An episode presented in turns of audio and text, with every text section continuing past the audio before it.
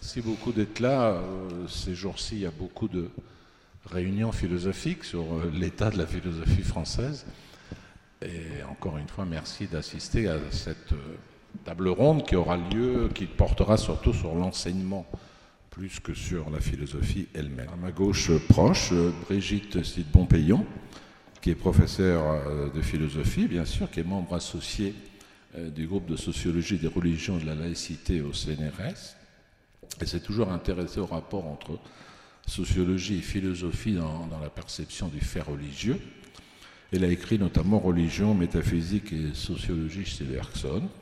Et elle est inspectrice euh, générale de l'éducation nationale, qui m'aurait effectivement fait peur jadis, mais plus maintenant, puisque j'ai arrêté d'enseigner. On va écouter Madame l'inspectrice générale. Comme ça, on va voir un autre point de vue peut-être. Et non moins philosophe. Euh, c'est un peu difficile de passer après les remarques euh, qu'on fait et qui sont justifiées. Hein. Euh, je ne fais pas partie du Conseil supérieur des programmes, Dieu merci ce soir, mais bon, il faut bien choisir des programmes, élaborer des programmes, et je dirais qu'en fait, il n'y aurait pas de problème si la philosophie ne s'enseignait pas.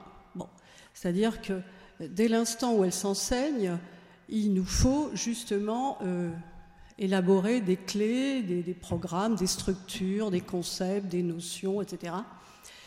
Et euh, dès l'instant où elle s'est enseignée, hein, merci Napoléon, euh, il a fallu alors, elle a été instituée, instaurée comme un fait social, comme un fait, je dirais même, et, et un fait du, professeur, de l'enseignant, un sujet politique enseigner, c'est un acte politique à proprement parler.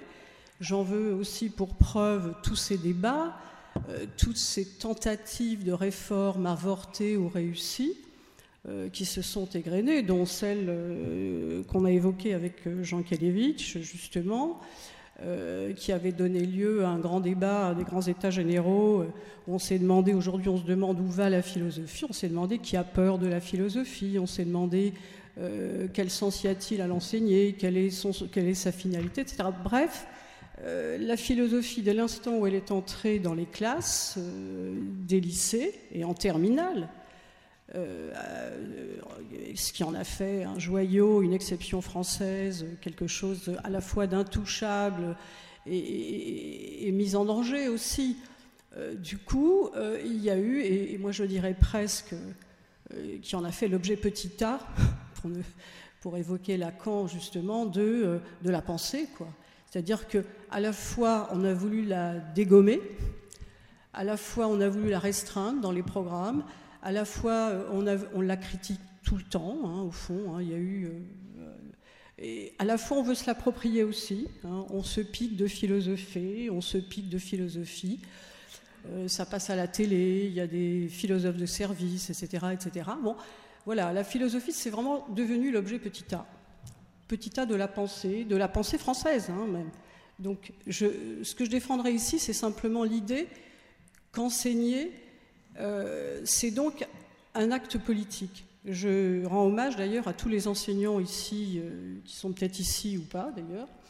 Et euh, je me rends compte justement dans l'élaboration des programmes qu'on a eus, les critiques, elles n'ont pas été philosophiques en réalité, elles ont été politiques. Euh, les réformes qui sont apportées à chaque fois euh, pour transformer son enseignement, elles sont politiques. Vous avez un, gouvernement de droite, il y a un peu moins de philo, un gouvernement de gauche, il y en a un peu plus. Quand j'ai passé l'agrégation, je l'ai passé euh, en 81, le nombre de postes sous la gauche avait doublé. Bon. Voilà, simplement pour dire ceci, que la philosophie est un fait social, fait, tout fait social et politique, comme manger, boire, aimer, etc. Philosopher, c'est politique. Philosopher, enseigner la philosophie, faire de la philosophie, c'est un acte politique. Donc aujourd'hui, on est dans une réforme bah, politique, hein, c'est une réforme politique, qu'on puisse la dénigrer, la critiquer. Euh, il faut des arguments politiques pour le faire. moi, j'ai un devoir de réserve, donc je ne vais pas ici critiquer cette réforme, je ne le ferai pas. Simplement, euh, je vais m'attacher à dire juste deux mots, et je ne serai pas aussi longue que mes collègues là-dessus. Je dirais deux mots juste sur l'esprit de cette réforme. L'esprit de la réforme, euh, qui est, qui est, presque un esprit philosophique au fond, sans le savoir. Je dirais presque, euh, monsieur Jean-Michel Blanquer a des accents déridéens, déridiens, déridéens. je vais un petit peu en provoquer certains. Ah oui, ça, sûr. Mais c'est pas grave. Simplement, c'est, encore une fois, c'est politique. Une réforme, elle est politique. Euh, je veux dire par là, que voulait Derrida? Il voulait euh, euh, rendre la philosophie, comment dire, faire en sorte que la philosophie s'introduise en classe de seconde, en classe de première, et même en maternelle. Bon, cette réforme a fait qu'il euh, y a eu une introduction nouvelle de la philosophie grâce justement à ce dont on parlait tout à l'heure, humanité, littérature et philosophie aux spécialités, en première. Il n'y avait pas euh, eu de tels projets. Euh, il y a eu des projets, hein, bien sûr, qui sont tombés à l'eau, etc., auparavant. Mais là, en tout cas, il y a une nouveauté, c'est que les classes de première peuvent euh, peuvent apprendre de la philosophie avec un programme. Alors effectivement, on peut toujours, euh, là je rejoins euh, Denis Cambouchner, on peut toujours critiquer l'association avec les lettres, mais bon, moi j'ai vu des enseignants qui se sont appropriés, je vous signale que ça a commencé déjà, hein, les, spécialités HLP comme on dit, hein, parce que bah, à l'inspection générale on adore les acronymes, donc HLP, hein, Humanité, Littérature et Philosophie, ça a commencé. Et je, trouve, il faut quand même entrer dans la peau d'un enseignant. C'est difficile pour un, enseignant de philosophie de prendre un thème comme euh, les pouvoirs de la parole avec un prof de maths. C'est un peu délicat. C'est assez difficile. Bon, simplement, euh, il y a euh, malheureusement des impératifs pratiques à l'enseignement. Hein. Et, donc, l'association lettres-philosophie, elle a été de soi, et puis parce qu'elle est, c'est vrai, assez ancienne, voilà, cela n'empêche pas qu'il y ait euh, des notions scientifiques qui seront traitées en terminale ou même en première. Maintenant, pour l'esprit lui-même, cette introduction des HLP, des humanités, littérature et philosophie en première, il s'associe aussi d'une autre grande introduction, c'est le fameux grand oral. Ce grand oral qui va porter justement sur une des spécialités. Pour ceux qui auront pris HLP, euh, ils devront s'exprimer pendant 20 minutes. Je fais partie du comité de pilotage justement de, ce grand oral. Ils vont devoir s'exprimer pendant 20 minutes sur, euh, sur une question qu'ils auront travaillée dans l'année euh, relative à l'une de leurs spécialités. Bon, HLP en étant une.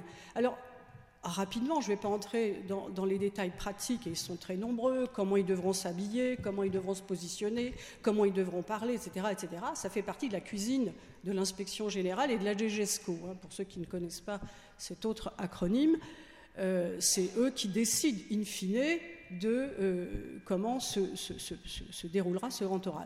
Euh, deux choses on peut dire ce qu'on veut sur cette réforme, mais si, on dit quelque chose, c'est d'ordre politique. Ce ne sera pas d'ordre philosophique.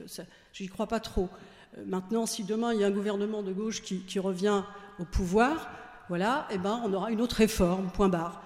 C'est tout. Peut-être qu'elle restera, peut-être qu'elle perdurera. En tout cas, il y a toujours un, intérêt politique à enseigner la philosophie de telle ou telle manière et à y mettre des programmes de telle ou telle envergure ou de telle et telle épaisseur. C'est euh, quelque chose auquel on, ne coupera jamais, peu importe. Simplement, dans l'esprit de cette réforme en particulier, telle que euh, le ministre de l'Éducation nationale l'a imposée, il y a deux choses nouvelles.